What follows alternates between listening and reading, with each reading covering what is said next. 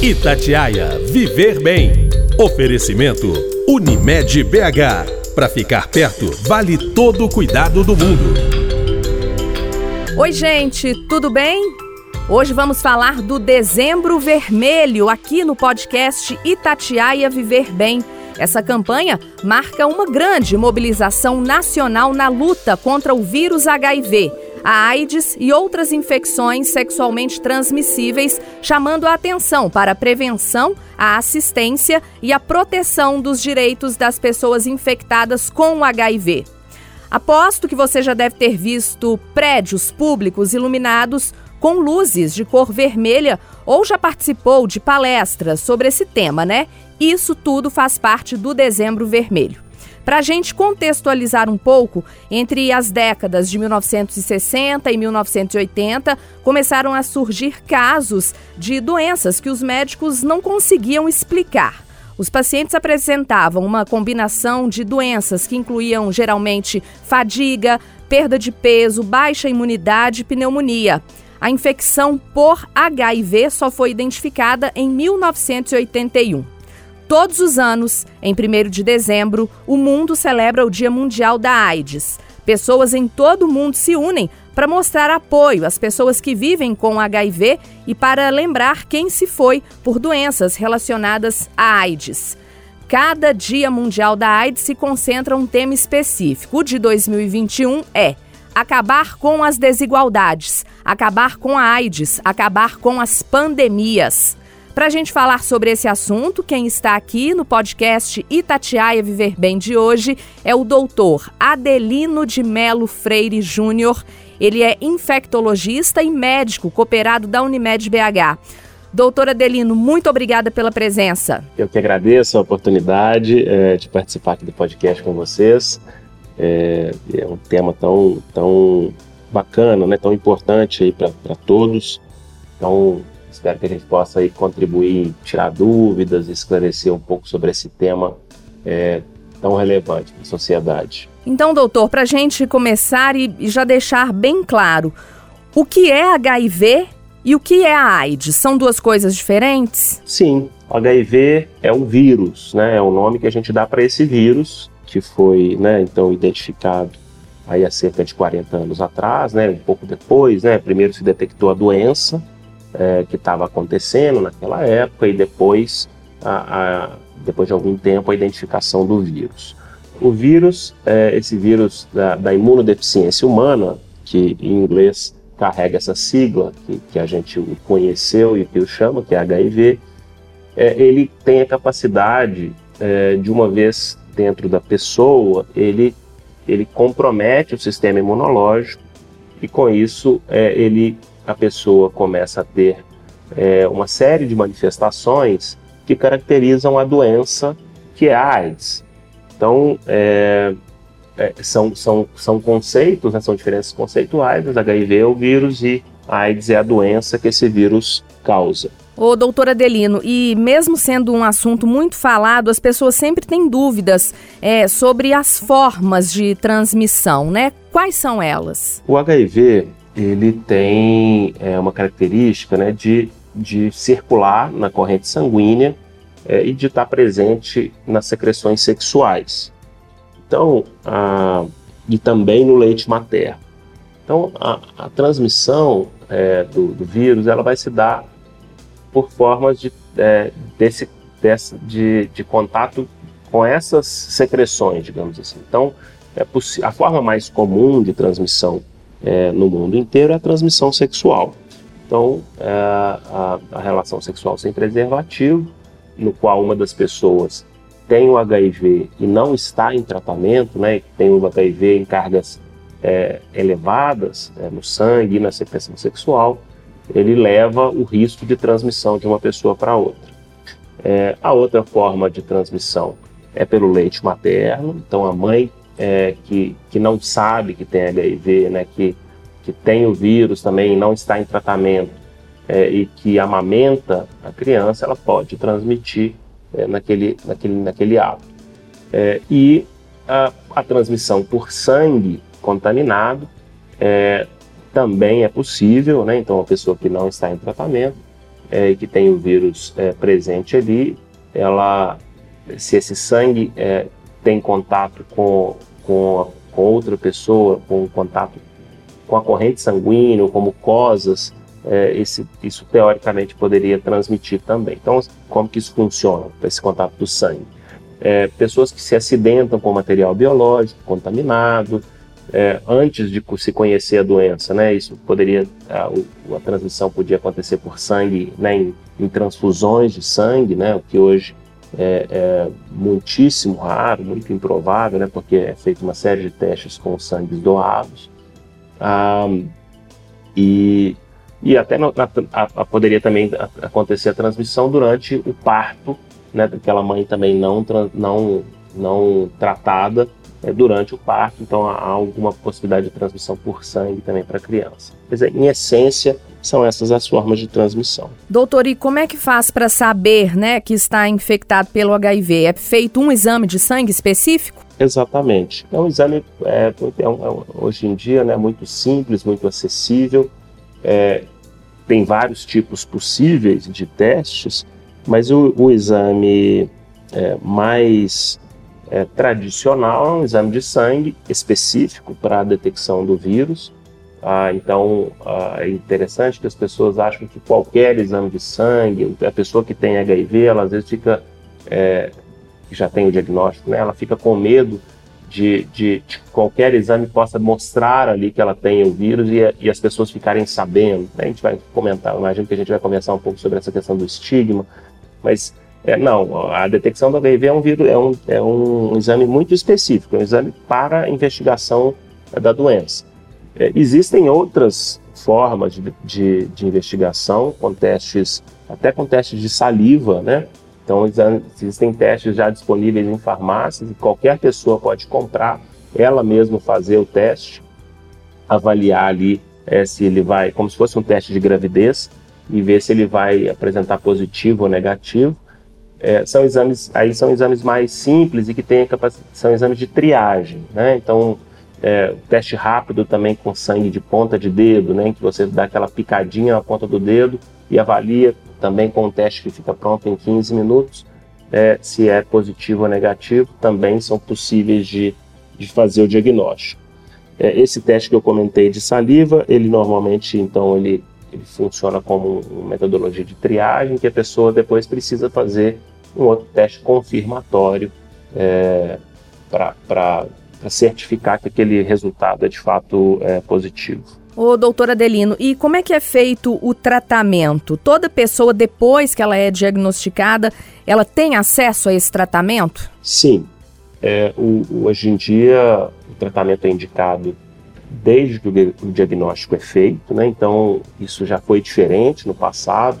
Havia tempos em que nós esperávamos a imunidade chegar, um diminuir até um determinado ponto para se começar a tratar. É, então a gente tinha pessoas já com diagnóstico realizado e que ainda não tinham indicação de início de tratamento. Isso mudou é, e hoje em dia é, a gente trata todas as pessoas a partir do momento em que elas têm o diagnóstico realizado. Ela passa a ter indicação de tratar, então ela é né, a pessoa que, que, que, que, que recebe diagnóstico, ela é orientada nesse sentido, e a gente tem é, o fornecimento das, de todas as medicações é, disponíveis no Brasil, são, são é, mais de uma dezena delas, possíveis para o uso né, em combinações diferentes. Ah, e, e, o SUS fornece, então, por uma rede de farmácias é, do SUS especificamente, que são as unidades dispensadoras de medicamento, e que a pessoa vai lá, né, faz o seu cadastro, faz o seu registro e ela, e ela então pega medicamentos a cada dois meses, ela recebe dois ou três meses, ela recebe medicamento para esse período. E além da AIDS, doutora Adelino, o Dezembro Vermelho alerta também para outras infecções sexualmente transmissíveis, né?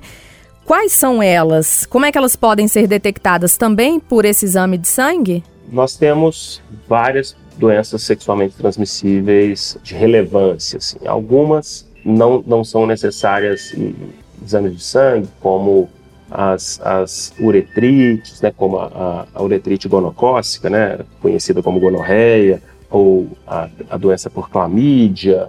Então, são doenças muito de, de acometimento local, né, do, do, das vias sexuais.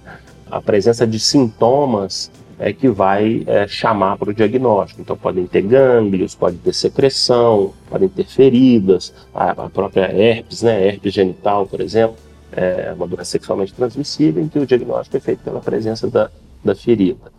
Nós temos outras doenças que vão ter manifestações mais sistêmicas, né, mais generalizadas, em que a, a, o diagnóstico pode ser feito pela realização de exames de sangue. Por exemplo, hepatite B, por exemplo, a sífilis, que, que nos últimos anos tem sido uma doença de muito destaque, né, pelo aumento muito expressivo do número de casos que a gente é, passou a ter na última década. Né? Então, era uma doença que estava, que era já há muitos anos é, bastante rara até, que tinha sumido e que hoje passou uma doença, a ser uma doença bastante frequente aí no, nos, nas investigações de doenças sexualmente transmissíveis. Então, a principal forma de prevenção né, continua sendo o uso do preservativo nas relações sexuais. Sem dúvida. O uso do preservativo ele traz a proteção para, as, né, para, para ambas as pessoas ali envolvidas na relação, é, para todas essas doenças. Né? Então, a gente tem doenças, por exemplo, hepatite B, que existe uma vacina. Né? Hoje em dia, todas as crianças são vacinadas ao nascer, é, e os adultos também têm indicação, de, quando não foram vacinados ainda, de receber vacina no posto de saúde. Então, é uma doença que a gente consegue proteger com vacinação. Mas, para a maioria delas, a gente, infelizmente, não tem vacinas que, que protejam. Que, quer seja o HIV, uma doença que não tem um tratamento, uma cura definitiva, né, tem uma doença, um tratamento de controle, quer seja essas outras doenças que eu comentei que existe tratamento e cura. Mas, a, sem dúvida, a melhor forma de, de, de manejá-las é não, não ter esse tipo de doença, ou seja, prevenir. E, a, e a, o preservativo consegue prevenir todas elas. Né? Então, tanto o preservativo masculino quanto o feminino é, são a, a melhor forma de, de prevenção nesses casos. Doutor, analisando alguns números aqui, as estatísticas globais, elas mostram que 37,6 milhões de pessoas estavam vivendo com HIV no mundo em 2020. Um milhão e meio de pessoas foram infectadas no ano passado, 690 mil pessoas morreram também em 2020. Na sua opinião, esses números, eles são muito altos? O que, que falta para conscientizar a população? São números altos, né? A gente gente ainda se impressiona com, com a quantidade de pessoas que adoecem é, e que ainda morrem né, de uma doença que hoje é possível de ser totalmente controlada é, sem, sem que a pessoa precise é, vivenciar complicações relacionadas a ela. Desde que o diagnóstico seja feito no momento adequado e desde que o tratamento seja estabelecido também de forma correta. Mas é, em relação a, a, ao número de infecções, a gente vê um certo afrouxamento assim, na, na, na percepção do risco. Né? As pessoas, é, quando, quando a gente traz né, para 1980, 1990, em que a percepção de, risco, né, o entendimento de que era uma doença potencialmente grave, uh, sem, sem cura, uh, com muito estigma, que ainda existe até hoje, mas naquela época ainda, ainda muito mais. Essa percepção de risco fazia com que as pessoas mudassem sua atitude, eu acho que mais do que hoje em dia. Quando nós vemos as populações é, mais expostas a risco, mais vulneráveis à infecção pelo HIV hoje, o que a gente percebe é a, a não tomada é, de atitude em relação à prevenção. Então é, é muito comum né, os jovens é, não usarem preservativo, ainda não, não estarem tão preocupados mais com essa doença como as gerações anteriores ficaram, né? Viram lá seus ídolos morrerem da doença, é, tinham né, um, todo uma, um barulho da mídia também em cima disso, e coisa que deixou então de ser é, tão, tão falado, tão noticiado, tão reportado. As campanhas né, de prevenção hoje são muito mais pontuais do que aquela coisa né, massiva que a gente vinha antes. Eu acho que isso tudo contribui para uma atitude mais, é, mais tolerante, de certa forma, e, e de maior risco né, de transmissão. A Anvisa é, anunciou neste mês né, que aprovou um novo medicamento para o tratamento do HIV. Ele combina duas substâncias em um comprimido. Esse medicamento ele reduz a quantidade do vírus no organismo, mantendo em um nível ali mais baixo. Doutor, qual que é a expectativa diante dessa aprovação da Anvisa? É uma notícia boa, né? É uma notícia ótima. Ah, uma delas é o fato de nós podermos tratar o HIV hoje em dia com a combinação de só duas drogas. A gente, é, nas últimas mais de, de 10 anos, praticamente 20 anos, que a gente vem tratando o HIV e controlando as pessoas que vivem com HIV com a combinação de pelo menos três medicamentos. Isso foi o grande divisor de águas uh, na, no, no, manejo uh, das pessoas com HIV. É o que se chama de terapia antiviral altamente efetiva, é, que ganhou esse termo lá quando, esse, esse, quando esse, essa combinação de três drogas passaram a ser feitas. E hoje tem algum tempo, né, com o lançamento de novas medicações é, muito mais eficientes é, e seguras, gente, os estudos começaram a mostrar que a combinação de duas delas eram tão eficiente quanto três drogas. Então isso traz muito benefício, porque você tem um tratamento tão efetivo quanto com o uso de menos medicamentos, que vão ter menos efeito colateral, menor custo e com o mesmo resultado.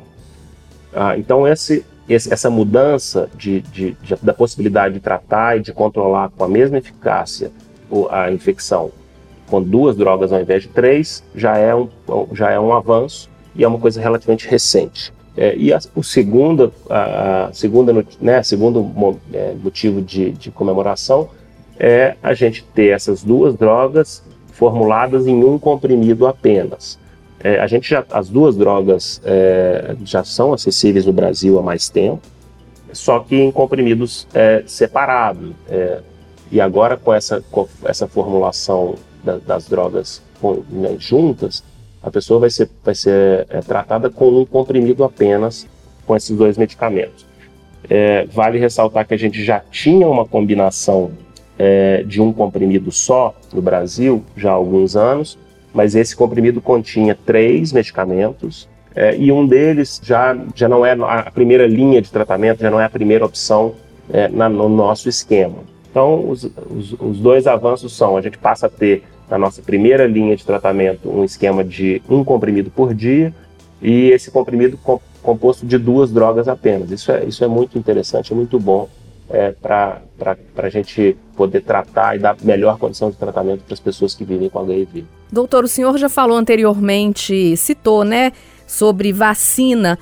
Para várias doenças existe a vacina. Por que, que para AIDS isso ainda não foi possível?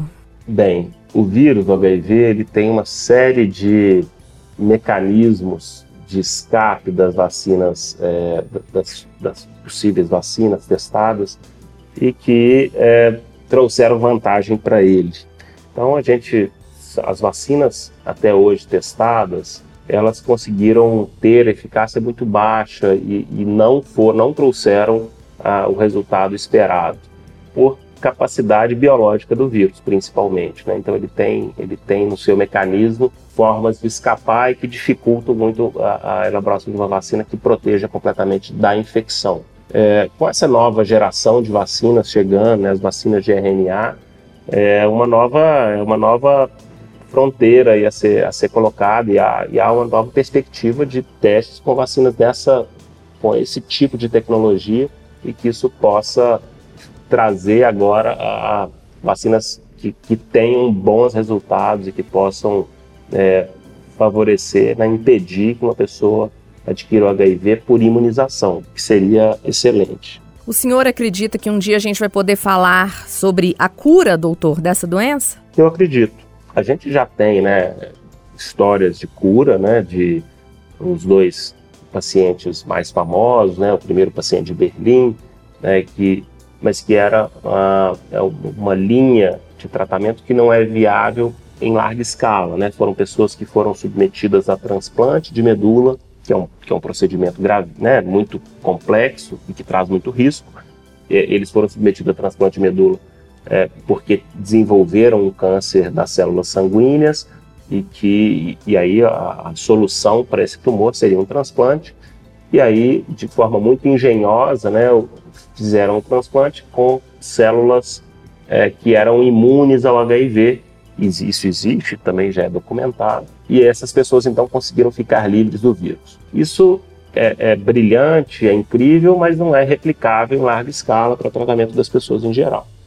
Mas nós temos é, outras, outras linhas, é, inclusive uma delas é no Brasil, né, e, e, no meados do ano passado nós tivemos aí publicações é, de resultados parciais de uma linha do, do Dr. Ricardo Dias, em São Paulo, com uso de medicamentos, conseguindo eliminar o vírus do organismo e, e deixando pacientes aí por vários meses sem uso de, de medicação e o vírus ainda sumido.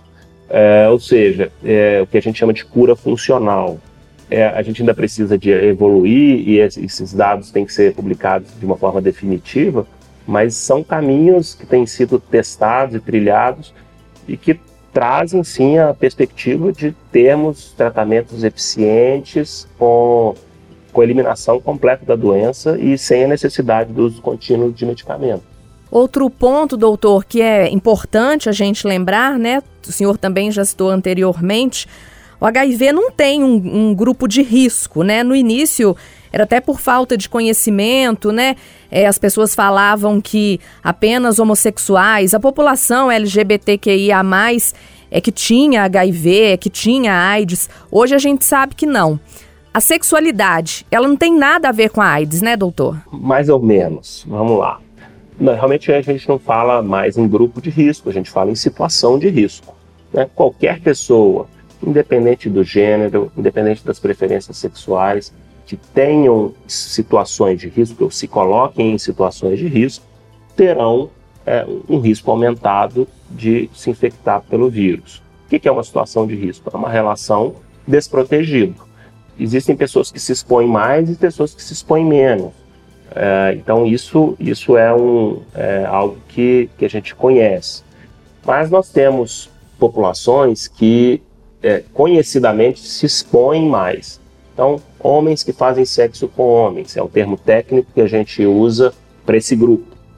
É, eles têm mais relações protegidos é, e por isso se expõem mais, e, e quando a gente analisa é, essa população em específico, a, a incidência de infecção pelo HIV é maior do que na população em geral.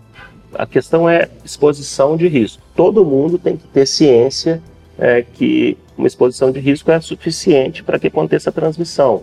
É, homem, mulher, ah, independente do, do, do, gênero, da preferência, e, e, a sexualidade é comum a todos, e nós temos que usufruir da sexualidade com saúde, com segurança, com parcimônia, né, no sentido de, de, de que não, não fazer daquilo algo que, que possa prejudicar você ou a terceiros.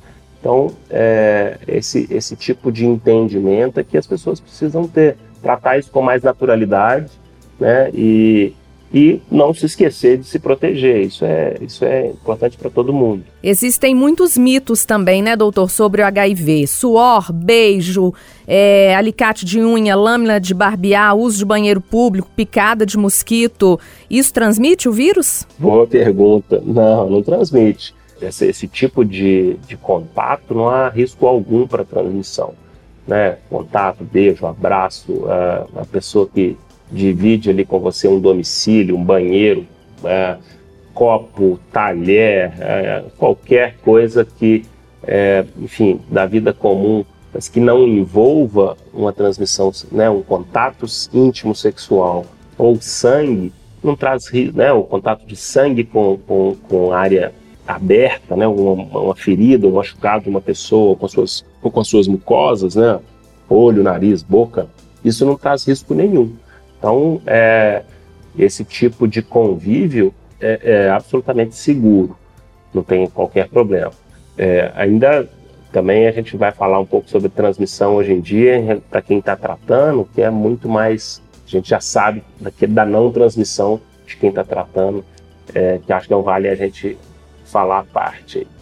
Ô, doutor, existe a possibilidade da mãe infectada na hora do parto ou mesmo durante a gestação dela transmitir para o bebê? Bom, como é que isso funciona? Hoje em dia nós temos também uma informação que é de certa forma nova, e vamos dizer que é dos últimos cinco anos, em que isso ficou é, validado cientificamente, comprovado, que as pessoas que estão em tratamento, é, as pessoas que possuem o HIV e estão em tratamento adequado e que atingem o objetivo do tratamento, que é zerar o vírus na corrente sanguínea, é o que a gente chama de, de ter o vírus indetectável, e isso é o objetivo para todas as pessoas que vivem com HIV em tratamento, e é, e é atingido por todas as pessoas que vivem com HIV, que estão em tratamento adequado, que usam medicamento da forma correta, que têm né, seu acompanhamento médico.